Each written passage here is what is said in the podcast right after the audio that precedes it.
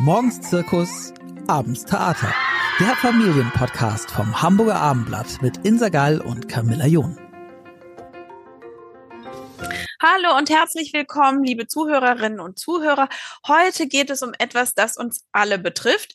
Jederzeit, überall und immer zu. Es geht um die menschlichen Gefühle. Die sind eigentlich immer da, aber richtig schwer zu fassen, für viele jedenfalls. Und äh, für Kinder übernehmen die Gefühle oder auch äh, Gefühlsexplosionen ähm, sogar oft die Führung bei uns im Alltag. Und da sind wir eigentlich auch schon mittendrin in unserem heutigen Thema. Und auch eines äh, ist es, mit dem sich die Hamburger Autorin Elisa Eckertsberg beschäftigt hat. So sehr, dass sie sogar Bücher für Kinder, Vorlesebücher entwickelt hat. Hallo, liebe Elisa. Hallo, liebe Camilla. Elisa, die Krux mit den Gefühlen ist ja, dass sie äh, bei Kindern aus Erwachsenensicht manchmal gar nicht so den äußeren Umständen entspricht. Also ähm, aus eigener Erfahrung weiß ich, dass äh, viel geliebte Honigbrote ähm, aber zum falschen Zeitpunkt äh, Wutausbrüche hervorrufen können. Ähm, sonst gibt's da irgendwie leuchtende Augen dazu, aber warum ist denn das so? Dass bei den Kindern die Gefühle irgendwie so mit aller Wucht rauskommen. Ja, ähm, weil Kinder ja eigentlich, das ist ja das rohe Gefühl ist ja noch da. Das, was wir ja irgendwann lernen im Laufe des Lebens und Erwachsenwerdens und in der Erziehung, ist ja eigentlich dieses an, sich anpassen an, was ist eigentlich adäquat, wie verhält man sich und ähm, gerade bei diesem rohen Gefühl, dieses ursprüngliche, das ist ja gesellschaftlich, gerade wenn es um Wutausbrüche geht oder um, ne, um Angst, dass man sie äußert, ähm, ja, schwer, ja, schwer, schwer zu ertragen manchmal und schwer in eine Form, in unsere Form oder in dieses Funktionieren ähm, zu pressen. So, und na klar, ähm, so ein Honigbrot, also ich kenne das selbst von meinen Kindern, da war aber schon das falsch geschnittene Brot dann ähm, fatal. Also es sollte nicht diagonal, sondern gerade geschnitten werden. Und ähm, ja, auch da, das ist aber so ein Wutausbruch, da kann man sagen, okay, das ist jetzt, ne, bei vielen steckt so ein unerfülltes Bedürfnis und ne, es bahnt sich irgendwie an, dass da irgendwie ganz viele Sachen nicht gesehen wurden oder dass man vielleicht auch ne, im Stress, im Alltagsstress als Mutter so die Stimmung vielleicht auch gar nicht wahrgenommen hat so richtig. Hat das Kind ne, die Grundbedürfnisse, also die physischen Grundbedürfnisse, sind die überhaupt erfüllt? Hat's äh, Hunger, Durst oder ne, wurde das gestillt? Und dann kann sowas einfach ein Auslöser sein. So, das ist ja auch in so einer Phase, wo sie sich dann wahrscheinlich, wenn es um so ein Honigbrot geht, ähm, erstmal entdecken. Ähm, und ja, das passt denen halt dann irgendwie nicht.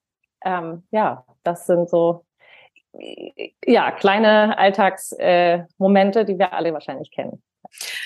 Genau, und die Gefühle, du hast von den rohen Gefühlen gesprochen, hört sich hier so ein bisschen, ähm, so ein bisschen hart an, aber eigentlich ist das, würde ich sagen, ja was Gutes, oder? So ungefiltert vielleicht als äh, anderes Adjektiv? Genau, wahrscheinlich. Also wir haben ja alles eben in uns, ne? ist ja alles angelegt und ähm, ja, und noch wirklich äh, auch noch nicht so richtig verankert beim Kind und ähm, bei Erwachsenen zum Teil halt auch nicht, weil wir halt vergessen, dass auch Emotionen eine Entwicklung benötigen, ne? dass man ähm, ja sie überhaupt bei sich fühlen kann, ähm, äh, sie einordnen kann. Da passiert ja irgendwas. Das sind ja, ne, Emotionen sind ja ähm, äh, ist ja Energie in Bewegung, also alles, was in uns stattfindet, das äh, körperlicher Zustand eigentlich. Und das auch richtig einzuordnen, ist halt für Kinder immens schwer. So, also und für uns Erwachsene halt auch, ne? So. Ja, vielleicht kannst du erzählen, wie du überhaupt dazu kamst, ähm, zu sagen, dass du dich mit, mit Gefühlen ähm, mal so dezidiert auseinandersetzen möchtest.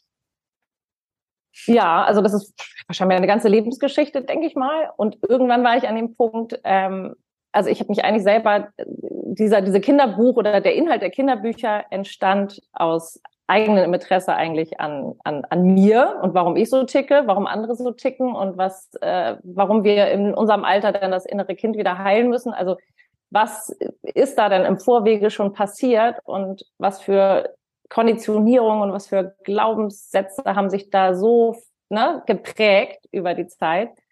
Ähm, das eigentlich so da mein Interesse, das aufzudröseln und weil ich auch gemerkt habe, ich war irgendwann an einem Punkt, also auch privater Natur, ähm, wo ich einfach gar keinen Zugang mehr hatte. Also das habe ich selber gemerkt. Ich wusste weder, was ich wollte, was ich nicht wollte, also die Bedürfnisse unter, unter dem Gefühl eigentlich, ähm, die waren für mich wie zugeschüttet eigentlich. Und so kam ich auch an dieses Gefühl, was ist das? Ist es jetzt Trauer? Ist es Wut? Auch das. Ne? Manchmal ist es einfach ein Gefühlschaos und dann stellt sich eine, so eine grundlegende Unzufriedenheit ein. Das war halt bei mir so Anlass, wo ich dachte, okay, da musst du irgendwie ran, weil das kann nicht sein. Eigentlich hast du hier, hast du alles. Hauskind, ne, Bilderbuch eigentlich. Und warum bist du zum Teufel so unzufrieden? Ähm, ja, und das war der Zeitpunkt, wo ich mich selber mit beschäftigt habe und wahrscheinlich so ein kleines Psychologiestudium für mich selber hingelegt habe. Ähm, nicht zu wissen, dass ich daraus dann später mal ein Kinderbuch mache, was auch schon mein großer Traum halt seit Ewigkeiten war. Ähm, habe auch schon drei andere Ansätze für andere Geschichten. Das landete alles in der Schublade. Und irgendwann, das kam wirklich wie so dieses typische Übernacht, ne? Also so eine Badenwannen-Idee. Ich bade halt gerne und dann kommen wir ähm, lustige Ideen. Manche kann man gleich in die Tonne werfen, aber manche sind dann halt auch ähm, realisierbar oder oder ne? also sind es wert, dem nachzugehen. Und das war eine, wo ich dachte, okay, dieses ganze, diese ganze Beschäftigung damit, die muss doch eigentlich viel früher anfangen oder unser Umgang damit ist gesellschaftlich halt, das war es halt auch, wenn ich mich ne, mit mir beschäftige, mit meinem Umfeld, mit den Menschen, ja, es ist gesellschaftlich einfach, da läuft so viel falsch, wie wir mit den Gefühlen umgehen, schon wie wir es benennen. Also das fängt ja an mit, das sind negative Gefühle und das ist ein gutes Gefühl. Also dass wir das schon kategorisieren zeigt ja, weil wenn wir das hören, das macht ja ganz viel. Negativ wollen wir nicht. Was Schlechtes machen wir ja automatisch, also intuitiv weg und verdrängen Und ähm, das ist so im Grunde jetzt nochmal, ich weiß nicht, ob ich deine Frage jetzt beantwortet habe, aber ich, ich rede einfach mal so vor mir hin. Ähm, war so der Ansatz, ich dachte, das kann nicht sein. Das ist halt unser Team, das ist dieses sind gleichgültig, also nicht, ne, nicht egal, sondern die haben eine, sind alle gleichgültig. Und wir haben es nur gelernt, dass wir uns immer nur dem Guten und dieses, ne, wir müssen positiv denken und wir müssen bloß und es muss alles ne, positiv sein. Und wir ertragen ja auch gar nicht als Eltern schon, das ist mir so gegangen. Wir ertragen ja auch dieses, äh, das Leid ähm, der Kinder ja auch nicht, weil wir es selbst für uns gar nicht ertragen können. Oder, oder schwierige Situationen haben, da haben wir manchmal, wir wollen, dass es unseren Kindern gut geht. So. Und ähm, ja, und was ja gut gemeint ist und jeder möchte es so gut wie möglich machen, aber auch Kinder müssen mit solchen schwierigen Situationen irgendwie versuchen, umgehen zu können und nicht immer nur in diese positive, also dieses, in dieses gute Gefühl rutschen. So, mit auch dieses schnelle Ablenken dann, wie diese Honigbrotgeschichte vom Anfang, wenn man dann sagen würde, ah, hier, guck mal da, das Eichhörnchen draußen und so, um den, um, um, um das Kind da rauszuholen das ist eigentlich unser, ja, so dieses Intuitive, wie wir es machen. So. Und da vernachlässigen wir wirklich das, was in diesen sogenannten negativen Gefühlen eigentlich für eine Kraft und für eine Transformationskraft liegt und auch für eine, ja, für, für, für einen Schatz eigentlich für uns, ähm, übersehen wir und ja, und, und verdrängen und kommen irgendwann auch gar nicht mehr so richtig ran. Also bei mir war es so mit der Wut zum Beispiel, da hat sich dann die Trauer draufgesetzt. Das sieht man in dem, in dem zweiten Buch auch bei dem Bild. Wie so ein Stellvertreter-Syndrom, äh, Symptom, weil ich Wut für mich war, ja, also, ne, Erzieher, es war halt nicht so gerne gesehen. Ich denke mal, das ist auch bei, bei Mädchen in der Regel häufiger so. Auch gerade, dass halt, ja, Wut bei Jungs ist in Ordnung und dann sind halt die starken Rangel, ne, Jungs und die dürfen dann auch mal laut sein bei Mädchen und so ist es ja immer noch, obwohl sich natürlich ganz viel ändert. Aber es ist eher, die dürfen traurig sein, so. Das, was bei Jungs dann wiederum nicht ne, so sehr akzeptiert wird, noch nicht. Ähm, ja, und so setzt sich dann ein anderes Gefühl drüber, womit wir besser umgehen können. So habe ich es für mich jetzt rausgefunden. Und ich war einfach nicht wütend, sondern ich war enttäuscht und habe halt geweint. Also bei mir war das Ventil dann äh, zu weinen und enttäuscht zu sein und eher traurig zu sein. So. Und, und das ist so dann halt Gefühl halt nicht richtig kennen. Ne? Okay. Ne? Und das ist dann irgendwie gesellschaftlich ähm, akzeptierter, kann man sagen, oder damit kann man besser umgehen. Das haben wir, so sind wir groß geworden. Äh, ja, und ohne jetzt auch ähm, ne, unserer Elterngeneration Vorwurf zu machen, die ja selbst auch. Also es geht ja einfach, wenn wir da jetzt nichts ändern, genauso weiter. Und dann sind es auch nur diese kleinen Sätze wie, du brauchst keine Angst zu haben oder reiß dich mal zusammen. Das ist ja alles schon, wir gehen halt nicht drauf ein. So. Also, und, und da geht's halt um diese Bezugnahme oder um einfach ähm, das Kind zu begleiten. Ne? So mehr darum, als ähm, oh, das muss schnell funktionieren. So. Klar, muss auch manchmal, ne? Manchmal kommt man nicht drum herum, aber ähm, so äh, einfach nur, dass man es im Hinterkopf hat und dieses, äh, ja, das Wie, nicht einfach ständig zu übergehen, genau.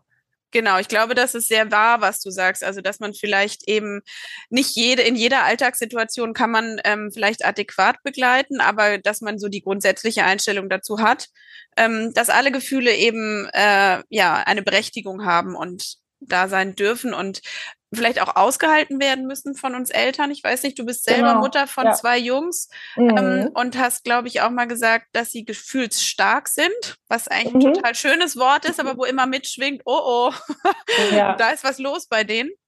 Mhm. Ja, auch da haben wir dann, ja, ich glaube, alle, alle Kinder sind gefühlsstark erstmal. Ne? Wir haben ja auch dann jetzt dieses, ist es, alle sind jetzt hochsensibel auf einmal. Also wir müssen halt immer alles in einen Rahmen packen und begrenzen uns ja auch dadurch irgendwie so. Oder auch unsere Kinder, wenn wir jetzt sagen, wir stempeln ihn ab und das ist hochsensibel. So vielleicht ist es auch einfach, ne, also klar, es gibt Kinder, die spüren mehr und ähm, nehmen auch viel mehr wahr, aber jeder ist halt total individuell und auch jede Familiendynamik ist komplett individuell. Also man kann auch eh gar nicht pauschal sagen, so wird's gemacht oder so. Es geht eigentlich nur darum, auch zuzuhören ähm, oder, oder wahrzunehmen und äh, was, was mir so schwer gefallen ist, ich glaube, das hatte ich dir auch kurz erzählt, ähm, mit diesem Wutausbruch. Also als ich ganz am Anfang ähm, dieser Reise stand.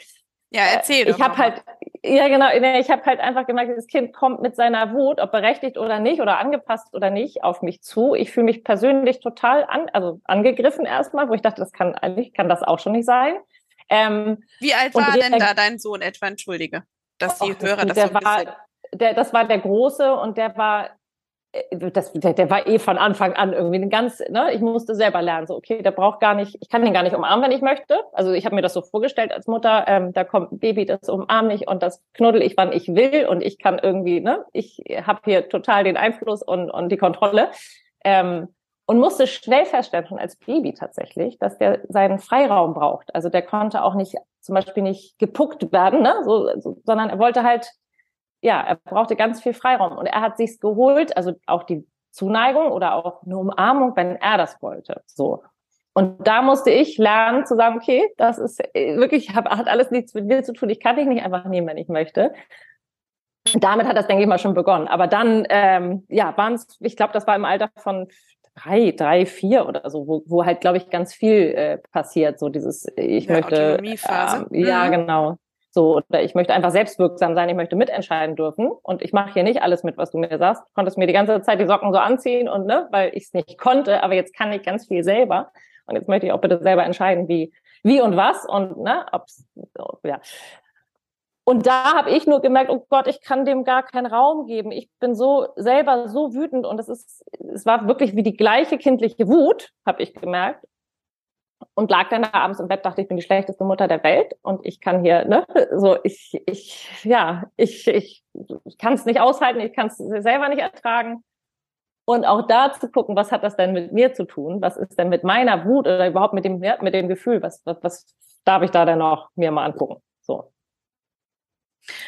Ähm, welche Gefühle, also du, äh, du schreibst ja, also du hast zwei Bücher geschrieben mittlerweile. Es geht einmal um die Angst und einmal um die Wut, aber ähm, es gibt ja auch noch Freude und Trauer, die du als Hauptgefühle äh, mhm. aufzählst. Und die haben ja auch jeweils ähm, noch eine andere Wirkung. Also es geht, ne, geht nicht immer nur in die eine Richtung so verstehe ich das auf jeden Fall, dass du ähm, auch versuchst, sozusagen die ganz, das ganze Repertoire ähm, darzustellen und klarzumachen, dass es irgendwie auch keine Einbahnstraße ist, sondern dass man mh, mm, in eine Art Dialog vielleicht treten kann mit seinem Gefühl und das auch schon als Kind. Ja, genau. Also das ist so, es geht wirklich auch um dieses, was wir eben schon hatten, Selbstwirksamkeit, also dass man diesem Gefühl nicht so hilflos ausgeliefert ist. Genau, so. vielleicht kannst du das erklären am Beispiel der Angst. Das fand ich ganz ein, äh, eindrücklich. Also in, aus dem Buch, ne? Meinst du? Ja. Ähm, na, eigentlich geht es darum, dass man, es fängt halt so an, das Kind, also ne, die Szene, die wir alle kennen, äh, das Kind liegt im dunklen Raum und es ist auf einmal alles, ne, sieht gruselig aus und auch was, was eigentlich harmlos war vorher, sieht aus wie ein Monster. Ähm, und darum geht's eigentlich, dieses, man stellt sich ja vieles vor und ab einem gewissen Alter kommt halt diese Fantasie und diese Vorstellungskraft ähm, wird ja auch enorm. So, und ähm, auch das ist eine Umstellung, weil plötzlich werden Sachen, die wir uns einfach nur vorstellen, werden ja real. Das heißt, wir denken, es ist gruselig. Das habe ich im Buch halt auch ähm, aufgegriffen, dass, dass man den Gedanken halt auch hinterfragen darf. Ne? Kann das jetzt wirklich sein? Also ich bewerte den Gedanken, kann da wirklich ein Monster unterm Bett sein? Also dass man überhaupt ähm, sich damit auseinandersetzt und nicht alles alles glaubt, was man denkt. So, das ist eigentlich. Glaub nicht alles, was du denkst, sondern ähm, ja, wie, wie entsteht es so? Also das Kind hat Angst und ruft normalerweise nach seinen Eltern. Und jetzt sagt es, oh Gott, wenn, ich meine Eltern rufe, ähm, die würden doch eh wieder nur sagen, ne, brauchst keine Angst zu haben. Jetzt entscheide ich es mal, ich mache es mal anders. Ich, ich, wenn ich das in mir spüre, dann wird es ja auch in mir irgendwie sein. So und dann geht das Kind halt und ne, in den Dialog, was du schon meintest, und sieht in sich halt dieses Wesen was erst auch angsteinflößend tatsächlich ist. Also das war auch so ein bisschen die Herausforderung beim Zeichnen. Ich habe die Bücher ja geschrieben und gezeichnet. Ähm, dass die Angst auch so darzustellen, dass sie halt, es ist Angst ist ja einfach ein, auch ein unangenehmes Gefühl, so und die darf ein bisschen gruselig sein, aber auch ein bisschen weise und ein bisschen niedlich, so also auch, dass man sich mit ihr beschäftigen möchte Mhm, und also du hast sie, sie ist äh, steingrau, würde ich sagen, und hat ähm, und bisschen grünlich. Ja, okay, ja. und ähm, hat einen ähm, irgendwie süßen Zahn, der rausschaut, aber der vielleicht auch mal gruselig aussehen kann. Genau. Ähm, oder? War das ja, ja, genau. ein bisschen, du hast versucht, diese Ambivalenz da ähm, aufzufangen? Genau, so. Ich, ich, da ist ja auch schwierig, ne? Das ist meine Vorstellung. Jeder hat ja auch seine Vorstellung. Es ist natürlich, beim Buch hat man jetzt ich finde es auch schön, wenn man sagt, wie sieht deine Angst aus, ne? Das könnte man auch mit dem Kind machen. Wie, wie guck doch mal, wie könnte deine Angst aussehen? Oder man könnte es malen oder ne? So. Ja, in dem Fall ist es so, wie ich mir die Angst vorstelle. Und genau, dann geht das Kind halt auf die Reise und, und, und beziehungsweise tritt in den Dialog und die Angst erzählt dem Kind, ähm, warum es auch unangenehm ist. Also es drückt ja auch auf die Lunge und macht ein, ne, die, der Atem wird flacher und das Herz klopft und alles das, was wir halt körperlich halt so wahrnehmen. Ähm, weil die Angst auch sagt, du würdest mich ja sonst nicht spüren, wenn ich nichts machen würde. Also würdest du mich wahrscheinlich auch total übergehen. Und ich bin aber ähm, quasi ein Botschafter. Ich möchte ja dir was, ne? ich möchte dir was sagen. Und ja, an, also die, die Angst erklärt quasi, warum sie einerseits nützlich ist auch. Ähm, wir werden sonst, wenn wir keine Angst hätten, wären wir äh, übermütig und würden, wie in dem Buch halt beschrieben, auch vielleicht auf dieses Gerüst klettern, ohne uns festzuhalten. So. Auf dem Spielplatz, ja. Äh, mhm. Genau, zum Beispiel. Und ähm, die Angst erklärt aber auch, dass sie halt diese Transformationskraft hat, dass sie sich in Mut verwandeln kann. Das heißt, ähm, am Beispiel des Drei-Meter-Bretts im Schwimmbad, ne, wo wir einfach Angst haben und eigentlich denken, oh Gott, machen wir nicht. Ähm, da aber auch nochmal ja, das hervorzurufen, du, man braucht ja auch die Angst, um überhaupt Mut empfinden zu können. So, also wir müssen ja manchmal Sachen tun, auch wenn wir Angst haben oder können sie tun. Nur dann entwickelt sich ja ne, Vertrauen, also Selbstvertrauen auch, oh, wir haben was geschafft ähm, und eine Sicherheit. Also wir, alles können wir von Anfang an nicht. Wir müssen, wir haben ein bisschen Angst vor allem, was fremd ist. Aber daraus entsteht halt Mut und Vertrauen. So. Und das ist ein bisschen das, was die Angst auch als, ja, als Schatz halt hat. So, gibt halt, ne?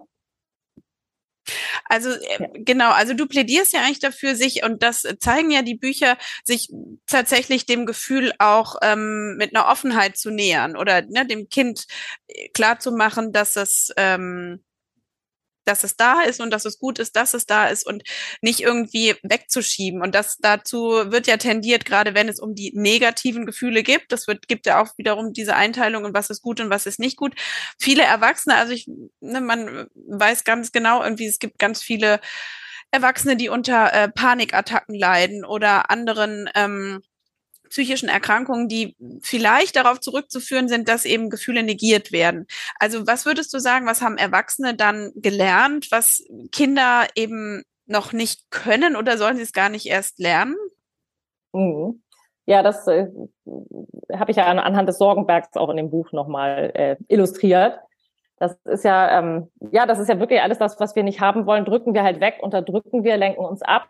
Ähm, und ich denke, oder alle psychischen Störungen äh, haben eigentlich mit dieser Unterdrückung oder mit diesem Überdeckeln von Gefühlen irgendwann zu tun. So und das ist halt eine Energie, ne? Es ist, äh, die muss halt sich entladen auch irgendwie und dann wird es einfach immer nur ja überdecken. Ähm, dann ja, dann staut sich das halt und und zeigt sich halt irgendwann anders. Ne? Also man, man manifestiert sich halt in in psychischen Störungen, auch in Panikattacken. Und wir wissen meist auch gar nicht, also das kenne ich auch von, von, von Freunden, die Panikattacken tatsächlich hatten und nicht, die wussten, dass das vielleicht mit Angst zu tun hat, sondern einfach wirklich so dieses körperlich spürbar, was ist jetzt mit mir los, also Todesängste eigentlich hatten, aber dann den weiten Weg halt zurückgehen und ähm, das alles äh, ja ergründen müssen erst und dann den Zusammenhang vielleicht auch ähm, ja sehen. Ist das auch so ein bisschen dein Ansatz zu sagen, aber sowas kann man ähm, ersparen, weil das ist ja wirklich ein langer Weg, ne, wenn man erstmal alles aufdröseln muss als Erwachsener ja. und sich dem stellen. Und ähm, ja, du hast ja auch eine Übersetzung sozusagen für die Gefühle gefunden. Du, du sagst, geh hin und fühle. War mir mhm. auch noch mhm. nicht so bewusst, dass man das ja auch so äh, lesen kann. Ähm, ja. Ist das auch so ein bisschen deine Intention, dass du sagst, ey, es muss gar nicht erst so weit kommen? Ja, genau. Also deswegen ja auch der Ansatz, deswegen auch die, die Vorlesebücher. Also es ist kein, sind keine Bücher, die man dem Kind in die Hand drückt und sagt jetzt, ne, verschwinde in deinem Zimmer und, und, und lies oder, ähm, sondern es geht tatsächlich wirklich auch darum, dass ähm, Erwachsene, ähm, ja, da überhaupt nochmal neuen Zugang zu finden und ähm, ja, erstmal sich selbst auch, ja, kennenlernen und dann mit dem Kind das halt erarbeiten können. So. Ähm, in, in deinem Buch äh, geht es auch um ein ähm, ein äh, Glücksmuster, so eine Art Glücksatlas. Also man merkt eben, dass du eigentlich im, äh, im ersten Beruf äh, Illustratorin und ähm, Grafikerin bist. Ist das so richtig? Mhm, also mhm. Grafik, ja, Grafikdesignerin, genau. Ja. Also Illustratorin eigentlich nicht, aber ja. Aber mittlerweile? Ja, ja. ja genau. Bist ja auch Verlegerin, Herausgeberin, Autorin. genau, alles. Merke ich auch gerade, es ist sehr viel. ähm, ja, vielleicht, äh, genau, also das wären noch äh, zwei Sachen, die mich interessieren würden. Zum einen, also man sieht eben auch, dass du hast ganz toll ähm, äh, das dargestellt, das hilft bestimmt auch, weil gerade so ein Thema, was schwierig zu greifen ist, ne, wenn, wenn man da irgendwie ein Bild zu hat, hilft das ja. Und ähm, du sagst auch, dass es helfen kann oder aus deiner Sicht sehr wahrscheinlich, weil du ähm, das so gut kannst, ähm, sagst du, ein Glücksmuster kann auch helfen, sich mehr bewusst zu werden oder was ist da der Hintergrund? Ja, genau, das ist ja, da gehst du auf mein zweites Buch ein, das mit der Wut. Und ähm, da gehe ich auch mehr noch auf die Bedürfnisse ein. Also was, ne, wir, wir haben ja die vier Basisgefühle, die ich halt thematisiere oder die auch die Kinderbuchreihe dann enthalten sollen. Also das nächste Buch ähm, wird dann die Trauer thematisieren. Und ähm, ja, beim zweiten Buch ja, gehe ich wirklich darauf ein, was steckt eigentlich dahinter und warum zeigt sich ein Gefühl so? Und hinter jedem unangenehmen Gefühl steckt halt ein, meist ein unerfülltes Bedürfnis. So. Und die habe ich im zweiten Buch so ein bisschen, die dann abhauen und die wiedergefunden werden müssen. So. Und darum geht's eben auch. Und dieses Glücksmuster, ja, es heißt Glücksmuster, aber äh, hinten auf dem Deckel steht, ähm, was hat Wut mit unserem Glück zu tun? So, und da geht's mehr darum, dass man sich erstmal ein Bild von sich selbst macht, was ist einem eigentlich wichtig, also die eigenen Werte und Bedürfnisse vielleicht mal ähm, zu definieren. Also das haben wir als Erwachsene oder ne, kennen viele gar nicht, wenn man sagt, was sind denn deine Bedürfnisse und äh, was gibt's denn da und ne, welche Werte? Äh, äh. Also ich war auch froh, dass du hier so ein paar, äh, du hast so ein paar Hinweise gegeben, ne? Da musste ja. ich auch ein bisschen drauf. ja, da kann man sagen, okay, ja, das passt, das passt, genau. das passt. Und es geht mir darum, dass man es für sich erstmal selbst definiert, also dass man das wirklich für sich in der Hand hat oder als Bild von sich, weil es ja wie ne, Ego ist eigentlich das Bild, was wir von uns selber haben. Das bestimmen wir auch erstmal selber. Und dann natürlich fuschen da oft Menschen rein, aber wenn wir wissen, wo unsere Grenzen sind, äh, wo unsere Grenzen sind, wissen wir auch, was wir beschützen sollen. Und das ist halt dann wiederum die Wut, ähm, die ist dafür da, unsere Grenzen zu beschützen. Nur die wir können sie halt erst nur beschützen, wenn wir wissen, was haben wir eigentlich für Grenzen, was ist uns eigentlich wichtig. Und das ist dieses Glücksmuster, was, was es zu dem Buch gibt, ähm, ja, wenn man es in meinem Shop kauft. Und das ist auch ganz toll, das kann man ganz toll mit Kindern zusammen auch machen und für sich halt viel entdecken. So. Und, und, und ich habe so viel Rückmeldung halt von Erwachsenen, die ja, das war für mich äh, äh, so schön. Also meine Kinder haben es halt irgendwie dann ausgemalt. Ne? Es ist eher dann aus, sich einfach nur darum, damit zu beschäftigen auch einfach in den Dialog zu kommen. Darum geht's mir ja eher, dass, ähm, dass man, dass man einfach darüber spricht, so, dass es nicht einfach ja so dahin plätschert und man einfach nur merkt, oh irgendwie, ne, ich habe gar keinen Bezug zu meinem Kind, weil ich weiß gar nicht, ne, oder auch zu mir selber halt nicht. Ja, habe ich deine Frage beantwortet in irgendeiner Weise? Ja, also ähm, ich würde sagen, daraus ziehen kann man eben auch, das hattest du zu Beginn unseres Gesprächs schon mal gesagt, dass man vielleicht sozusagen bei sich selber anfangen muss oder als Elternteil oder als Erziehender oder als Begleitender, wenn man selber mit sich nicht einigermaßen okay ist, ähm, mhm. wird es wahrscheinlich schwierig, das auch adäquat zu begleiten, ne? die Kinder ähm, mit ihren jeweiligen Gefühlen zu akzeptieren und ähm, das auch auszuhalten. Ja. Weil Dinge von, von früher eben aktiviert werden. Total. Gerade in solchen stressigen Situationen. Und die gibt es nun mal mit Kindern recht oft. Ähm, also da braucht man schon eine Menge Power, Durchhaltevermögen und ja, weiß ich nicht, wie ist es dir ergangen mit deinen Söhnen oder wie ergeht es dir? Merkst du da auch eine Veränderung? Ihr habt das wahrscheinlich in eurem Familienleben ja als ähm, ziemlich beherrschendes Thema, oder? Ich glaube gar nicht mal anders als bei allen anderen auch. Und bei mir ist es auch nur, weil ich mich ne, damit beschäftige und die Bücher geschrieben habe. Es ist halt im Alltag gar nicht gar nicht zu leisten, dass man immer adäquat auf alles reagiert. So, also äh, das, also kann ich nicht. Es geht nur dann, wie, wie, wie reagiert man oder was macht man denn danach? In so einem Wutausbruch oder Gefühlsausbruch bleibt einem manchmal auch gar nicht, denke nur, oh, ich halte es einfach mal kurz aus und dann kann ich danach, aber dieses Aushalten ist ja schon ne, wahnsinnig viel. Klar, kommt dann wieder. Können. Natürlich kommt auch drauf an, wo bist du, wer ist um dich herum. Genau. Ja, was ist, die Situation? Was ist gerade überhaupt, ja genau, was, was, was, was hast du selbst für Anforderungen?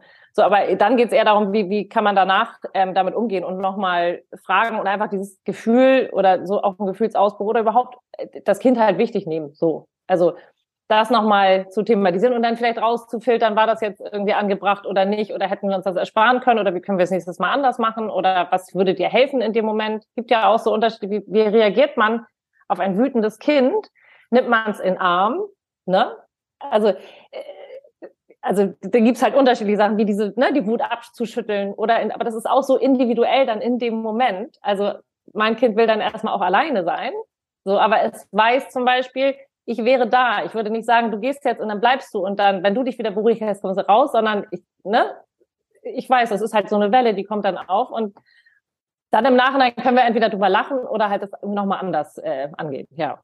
Und es geht nur um dieses, ich habe ein anderes Bewusstsein für, für diesen, für, für einen, einen neuen Umgang oder einen, einen anderen Umgang mit, mit Gefühlen, mit, ja, mit Bedürfnissen, mit Erziehung generell wahrscheinlich.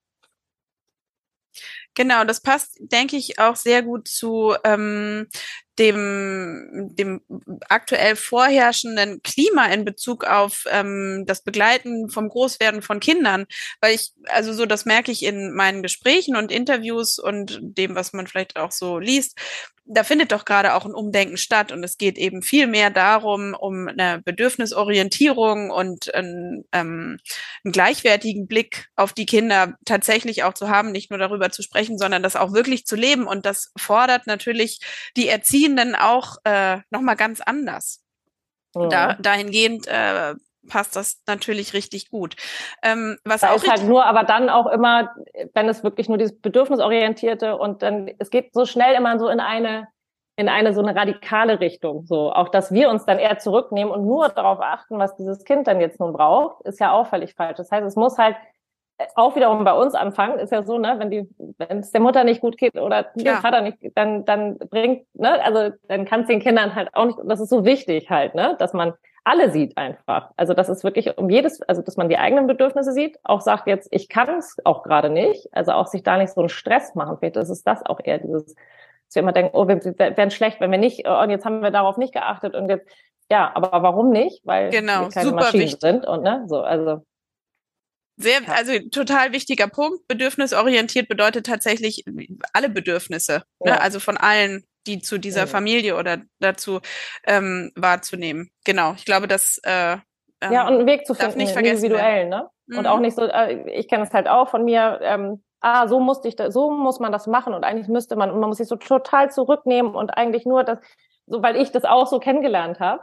Und man versucht sich ja einfach immer so einzuordnen, wo passt das für mich? Und es ist halt einfach eine individuelle Geschichte. Das ist einfach, Beziehung ist in jeglicher Hinsicht einfach das Schwerste, was es denn gibt, weil einfach so viel aufeinander prallt. Und da einfach einen Weg zu finden, der für wo man ein stimmiges Gefühl hat. So, darum geht's vielleicht eher. Das fühlt sich stimmig an und vielleicht habe ich auch nicht die gleichen Grenzen oder mir ist was anderes wichtig als Luise Müller von nebenan, so, weil ich es anders mache, weil wir so klarkommen. Ihr macht es vielleicht anders und auch dieses, ja, dieses Bashing irgendwie dann auch, ne, wie kann die nur und wie? Ja, sie wird ihre Gründe haben, er wird seine Gründe haben und ne, es ist halt so auch mehr, so ein bisschen mehr für, lass mal die Grenzen mal so ein bisschen verflüssigen. Also was, was, was ist richtig und was falsch. So. Ja, ich glaube, das werden viele unterstreichen können, ähm, dass es genau so gedacht wird, in, in der Realität wahnsinnig schwer auch durchzuhalten und umzusetzen. Aber ähm, ich würde auch sagen, das ist der richtige, also der richtige Gedanke. Ähm, du hast äh, aber noch was in deinem Köcher. Also ich glaube, mindestens zwei Bücher äh, können wir ja noch erwarten, aber ähm, du hast noch was, was vielleicht noch ein bisschen spielerischer ähm, auf die ähm, Gefühle eingehen wird. Ja, da sitze ich gerade dran. Also klar, das dritte Buch wird auch schon äh, gefordert, so, also fragen viele. Ähm, und ich habe es im Kopf auch schon. Also das ist immer schon ganz gut, wenn man schon Bilder im Kopf, also für mich, wenn ich schon ein Bild im Kopf habe, wie es äh, sein soll und was der Inhalt ähm, überhaupt äh, ist. Ähm, aber es kommt dazwischen noch ein Gefühlsquartett. Und das ist so wahrscheinlich im Februar. Also wenn das alles so klappt, ist ja auch immer mit ne, Papiermangel und ähm, Schwierigkeiten, Lieferschwierigkeiten und sowas. Das muss man natürlich auch mit einbeziehen. Aber ähm, ja, das ist gerade in der Mache. Und ich glaube, das ist auch nochmal eine andere Herangehensweise, die spielerische, was ja eh schön ist, wenn im Spielen ne, lernen Kinder ja auch einfach am besten. Und da nochmal diesen, wirklich diesen, geht ja einfach immer nur um diesen Dialog oder das ins Bewusstsein zu holen. So. Und das kann man in der Schule, in der Familie, in, ne, ja, eigentlich überall dann vielleicht nutzen. So, und meine Bücher, was ich auch ganz schön finde, wird, werden halt auch als Therapiebegleitung ähm, oft genutzt und ich kriege so tolle Rückmeldungen, obwohl ich halt keine Psychologin bin, ähm, wie hilfreich das für die ist. So, also das sind immer die schönsten ähm, Geschichten, die ich dann höre. Wenn einer hat mir geschrieben, sie hat halt alles versucht, es war ein Kind mit Schulangst und mit dem Buch hat sie dieses Kind quasi geöffnet und konnte, ja, ähm, hatten einen Zugang gefunden und die haben quasi mit diesem Buch dann ja, was erarbeitet. Und das natürlich ähm, richtig, richtig toll. Liebe Elisa, vielen Dank für dieses schöne Gespräch. Vielen Dank für deine Gedanken. Und ich kann eigentlich nur sagen, ich freue mich aufs Spielen. Ja, vielen Dank dir, Camilla. Tschüss. Tschüss. Weitere Podcasts vom Hamburger Abendblatt finden Sie unter abendblatt.de slash podcast.